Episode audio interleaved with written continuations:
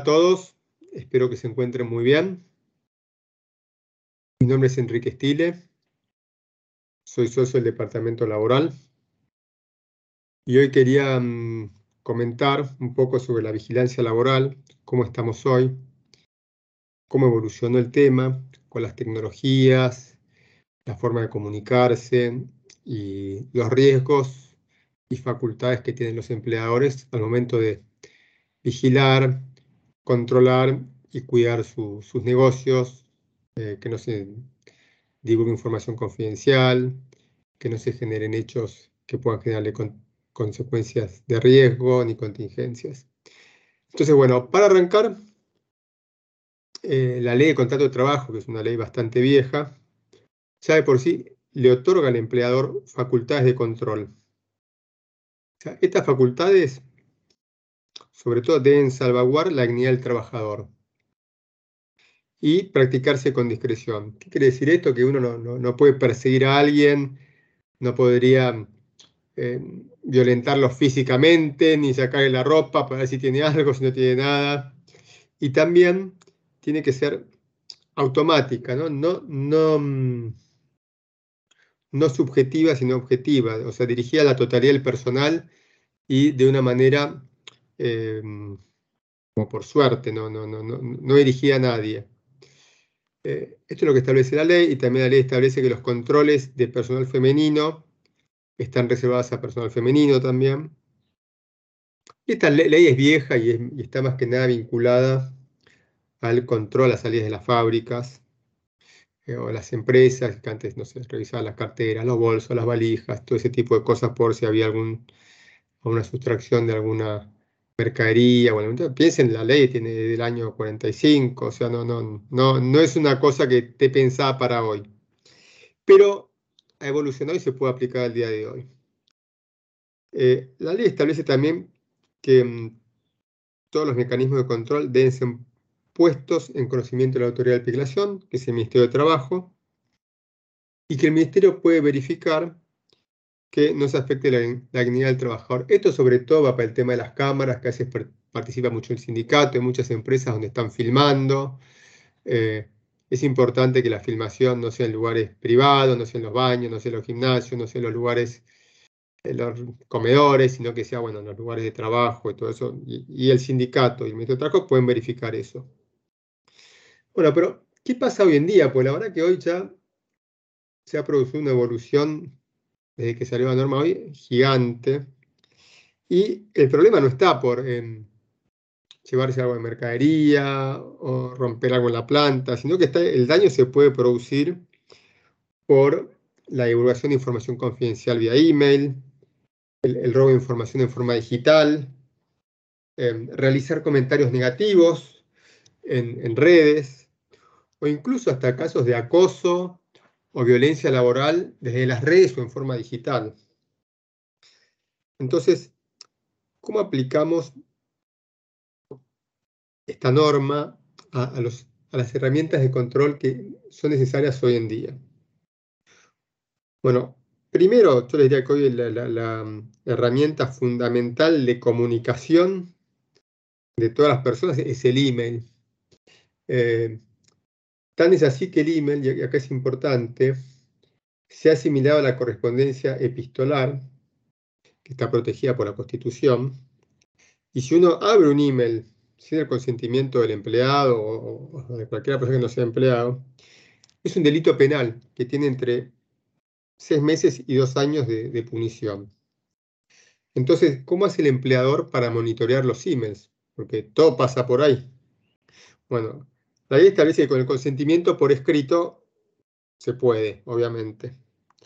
Este, entonces, ¿cómo actuar? Bueno, en principio esto debería ser al momento de la contratación de alguien, eh, donde el empleado firma una política, tiene que ser firmada idealmente, donde se establece que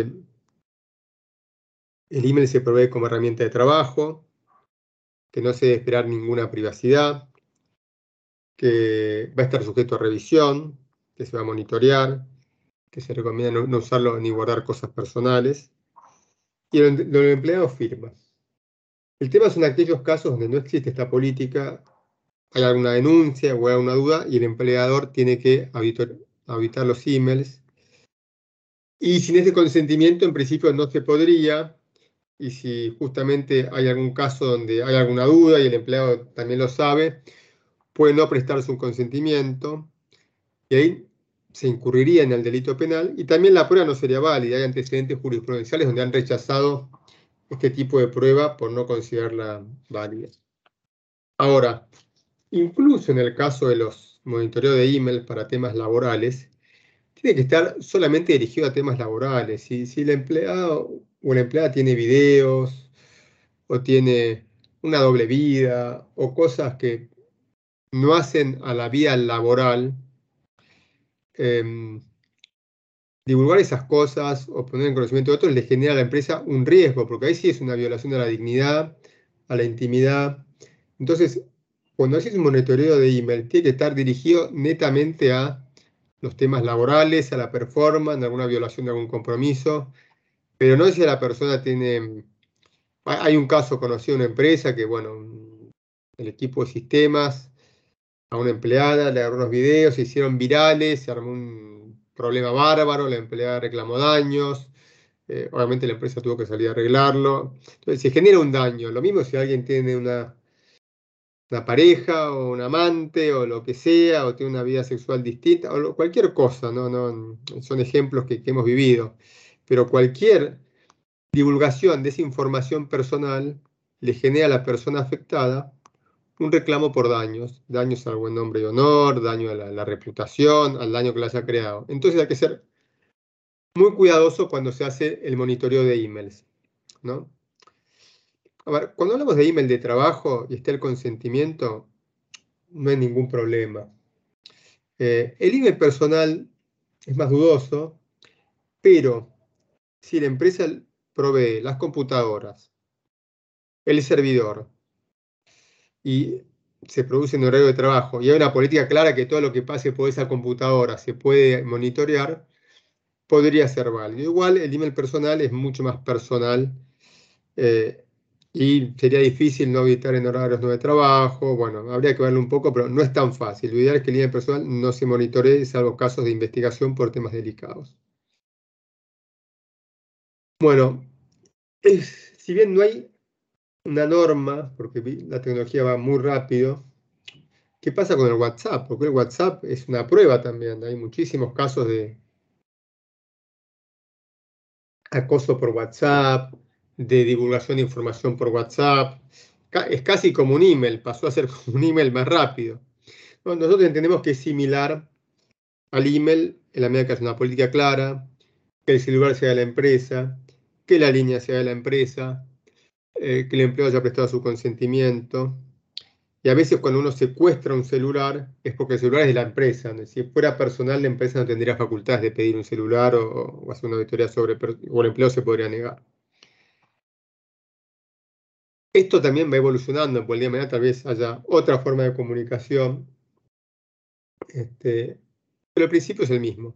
Siempre hay que cuidar la dignidad del trabajador, no afectar derechos la intimidad, em, no generar un daño mayor, si evitar aquello que pueda ser una violación al, contrato de trabajo y todo eso.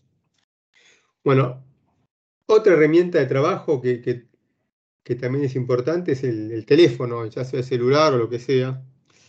Eh, y ahí también es importante tener políticas, seguramente algunos habrán escuchado cuando uno lo llaman o llama a algún lugar de atención al cliente, que se aclara que la conversación es grabada. Entonces, mientras se aclare, está todo bien. Grabar una conversación telefónica sin informar no estaría tan bien. Podría generar una violación del derecho a la intimidad. Podría no ser una prueba válida. Entonces, todo este, lo mismo que las filmaciones, siempre hay que avisar incluso dónde están las cámaras, que hay cámaras grabando, que se está monitoreando el teléfono, el celular, todo, porque de alguna manera entonces el empleado sabe que no puede contar con privacidad para em, utilizar esas herramientas de trabajo. Bueno, voy ahora a dar un tema distinto pero parecido que es las redes sociales. Em, en las redes sociales hay libertad porque justamente es como realizar cualquier manifestación en el exterior, en cualquier lado. Uno puede hablar en Facebook, en Instagram, hablar en la calle o pegar un grito a la salida del trabajo. O sea, hay libertad de expresión, ¿no? Mismo si está en las redes, si el empleado está aceptando que es público y que el empleado decidió divulgarlo, incluso si tiene invitados a alguien de la empresa, o sea, como que no podría aludir que, acá hay una violación a, la intimidad o algo si justamente el, empleado tiene alguna gerente como amigo o seguidor o a la empresa mismo y esto es público. Entonces, obviamente que acá hay libertad. El tema es, ¿qué pasa si cuando por las redes sociales la empresa descubre hechos graves o violaciones? Y bueno, es lo mismo que puede ser cualquier otra situación. Porque hemos tenido casos, y hay casos, de empleados que dicen que están enfermos y sacan una foto en Facebook que están pescando, o empleados que dicen que tienen un problema y mandan una foto que están de viaje yéndose a la costa un viernes. Esas cosas han pasado bastante. Incluso choferes que adujeron algo y están haciendo un viaje con amigos. ha habido de todo. Eh, obviamente hay casos para sanciones, incluso para despidos con causa, y, es una prueba válida, porque el empleado decide ventilar ese hecho públicamente. Em, obviamente no se puede controlar lo que uno publica en la red, como no se puede publicar, controlar lo que uno dice en la calle, pero también se puede sancionar por eso. Por ejemplo, si algún empleado publica alguna información confidencial y tenía un compromiso de confidencialidad, obviamente se lo puede sancionar. Lo mismo, han habido casos de investigaciones internas donde, por ejemplo, em, a una persona de compras eh, saca fotos yéndose de vacaciones con el proveedor o algún tema que se está investigando, se encuentran fotos con el proveedor o el cliente que se está investigando, eso generan como líneas para investigar un poco más. Todo eso mientras esté publicado en las redes eh, se puede utilizar. No, no, no, no, no le demos problema a eso. Sí se pueden generar esquemas de daño cuando uno, por ejemplo, utiliza eh, el, uniforme de la empresa con el logo, o se saca una foto haciendo una fiesta o algo ilegal dentro de la empresa y la postea. Ahí sí, eh, también se puede no solo sancionar, sino establecer una política, ¿no? Por ejemplo, hay casos, por ejemplo, hay un caso famoso de un grupo de pilotos que eh, antes de embarcar eh, se fueron a unos bares a la noche y es internacional, no es local, es un caso muy conocido. Eh, lo postearon en Facebook y bueno, se armó un escándalo bárbaro contra la aerolínea porque como sus pilotos estaban medio alcoholizados a la noche, un rato antes de viajar, lo publicaron, entonces estaban todos con el uniforme. Entonces, bueno, eso obviamente es una, sanción porque estás generando un daño a la imagen de la compañía.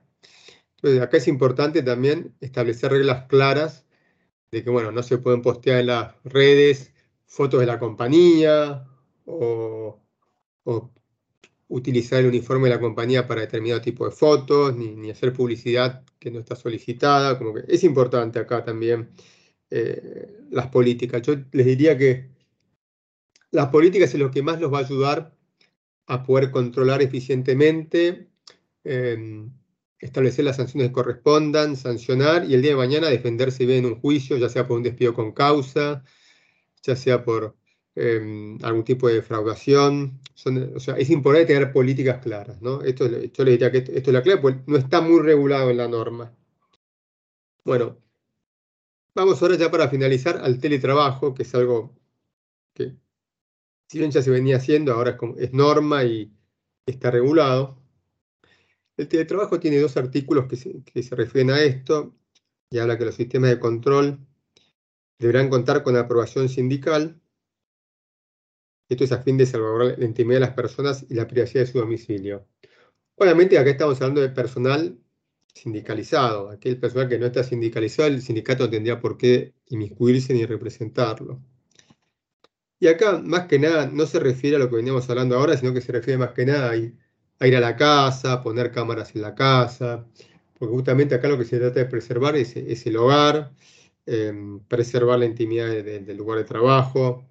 Eh, nuevamente hoy están los chicos atrás, eh, la familia. El lugar de trabajo puede no ser el lugar donde uno vive, no el que la empresa espera o se puede generar discriminación. es importante acá no forzar al empleado a, no sé, que esté, por ejemplo, cuando prende la cámara, que salga del hogar. Se puede poner mejor un, fondo de pantalla eh, o, alguna o algún esquema que, no pueda ventilar lo que es su hogar para, si queda resguardado, tiene todo el derecho a hacerlo. Em, y después se confunde mucho y todo, porque la verdad que la jornada de trabajo, si se puede monitorear, obviamente se puede monitorear las horas que un empleado está trabajando. Eh, hay sistemas que lo pueden controlar, si una empresa a tal hora, termina otra. Pero es cierto que hoy en el teletrabajo hay distintas interrupciones de las que había antes. Em, bueno, hay que buscar un esquema de, tolerancia, de equilibrio. No sé si alguien tiene que llevar un hijo al colegio o viene el correo o lo que sea. Eh, obviamente los sistemas de control van a poder controlar que el empleado está, pero hay que generar algún tipo de tolerancia para que haya algún tipo de, libertad para moverse dentro de un hogar. Em, y también la ley establece que, no se pueden utilizar software de vigilancia que viole la intimidad del hogar. Y yo creo que ahí se refiere más que nada a cámaras o ese tipo de cosas, ¿no? no, no el, software que, el software que controla si uno está trabajando a tal hora y termina a tal hora es totalmente válido. Lo mismo que cualquier tipo de software monitoreando eh, palabras específicas para ver si hay algún email violando información confidencial o realizando acoso o cualquier tipo de, de violación a compromiso de confidencialidad, o sea, eso se puede utilizar sin problema. Eh, y bueno, ya terminando, nuestras recomendaciones, eh, que ya lo dije antes, políticas claras, eh, no generando expectativas de privacidad, aclarando el uso de las herramientas de trabajo, eso es importantísimo, pues la verdad que tanto el celular, como la computadora, son herramientas de trabajo provistas por el empleador y tienen que utilizarse para tal fin y no esperar una privacidad de ellas, lo mismo que el, email provisto por el empleador. Em, bueno, y por lo general también es importante dar cursos o charlas y no solo que la política esté subida a la red y firmada, sino que se explique cada tanto cuál es el alcance de la política, cuáles son los hechos o, casos que generan acoso, violencia laboral, las palabras que se deben evitar para no generar este, situaciones de discriminación. Bueno, y con eso creo que, terminaría mi charla. Muchas gracias a todos por escucharme. Espero que estén bien y que tengan un muy buen día.